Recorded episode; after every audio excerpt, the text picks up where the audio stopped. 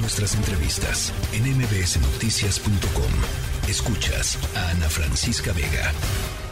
Bueno, ayer se dio a conocer eh, la cifra de la inflación, ¿se acuerdan? Lo platicamos eh, ayer justamente. Hay una alza eh, importante en la inflación, sobre todo en el tema de los alimentos. y pues uno se pregunta cuál es el impacto, cuál ha sido el impacto eh, el esperado y el real del famoso paquete contra la inflación y la carestía, el PASIC que se negoció el año pasado entre gobierno y distintos sectores empresariales, porque bueno, pues en los bolsillos de los mexicanos, ¿no? Y, sobre todo en los bolsillos de los más pobres, eh, pues la inflación sigue siendo un elemento de muchísima preocupación. En la línea telefónica, José Ignacio Martínez Cortés, coordinador del Laboratorio de Análisis en Comercio, Economía y Negocios. Me da gusto eh, saludarte, eh, José Ignacio, y pues tu visión sobre, sobre este tema.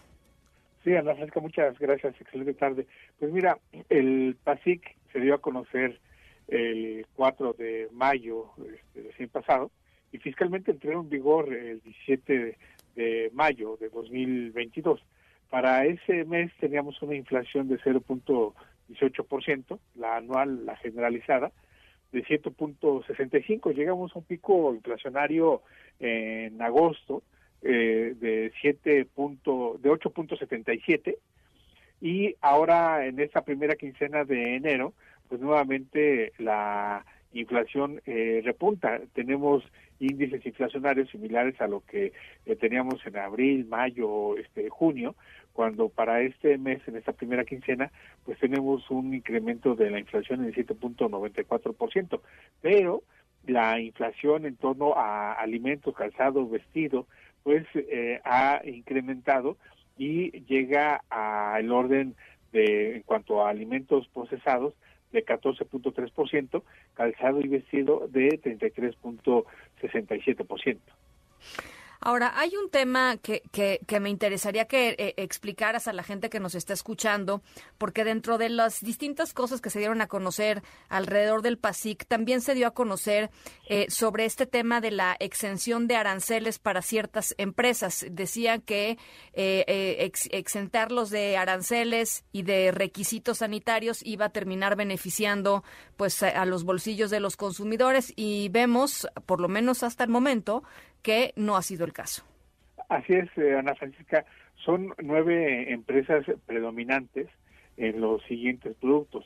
Eh, eh, productos de higiene corporal, productos de higiene para el hogar, pan de caja, tortillas este, de harina, también están huevo, carne, pollo, una empresa de eh, verduras, que vende, que vende verduras, frutas enlatadas, estas empresas, Ana Francisca, inciden en 1.15% eh, por ciento en, el, en, en, la inflación. Esto es lo que este, eh, tenemos, es decir, estas empresas eh, han sido enormemente beneficiadas en estas tres fases de este programa para combatir la inflación, pero en lugar de reducir sus precios, pues los han incrementado. Tenemos una empresa absolutamente dominante en el mercado que vende pan de caja, vende pan de dulce en bolsa, vende tortillas de harina e incrementó sus precios entre 7 y 11 pesos. Y bueno, se supone que iba a haber algún tipo de revisión de esto, ¿no? O sea, justo el punto era que no incrementaran los precios. Eh, es, es, correcto. De hecho, en, la segunda fase del de, eh, PASIC, este 19 de octubre recién pasado, esas empresas se comprometieron a reducir sus eh, eh, precios, se comprometieron a congelar los mismos, lo cual, pues, por supuesto que no eh, se realizó esto.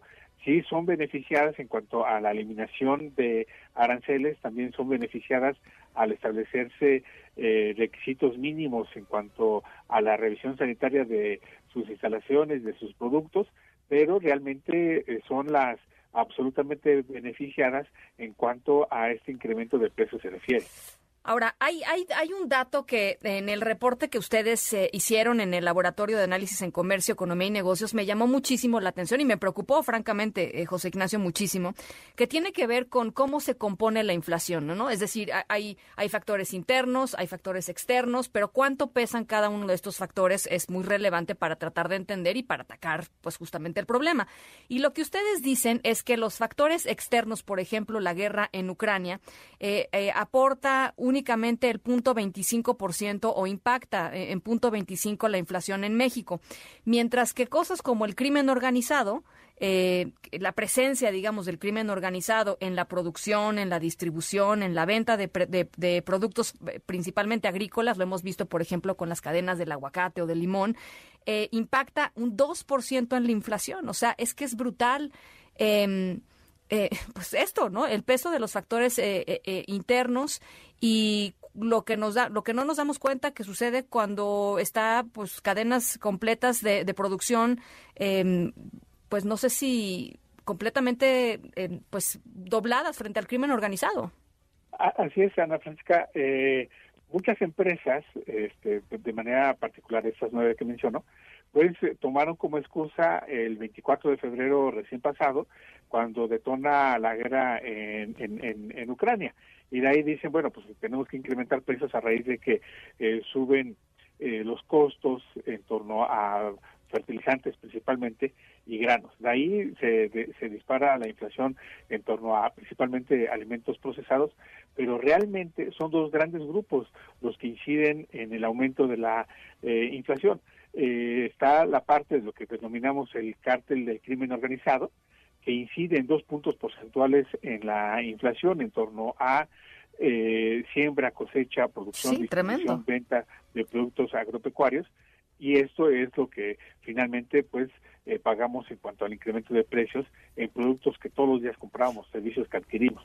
Bueno, pues ahí está. Eh, muy bueno el, análisis emitido desde desde, las, desde la CEN. Eh, y muchísimas gracias, José Ignacio, por platicar con nosotros esta tarde. Ojalá que tengamos oportunidad de hacerlo un poquito más adelante en el año. Cuantas veces sea necesario a la hora. Gracias. Muchísimas gracias.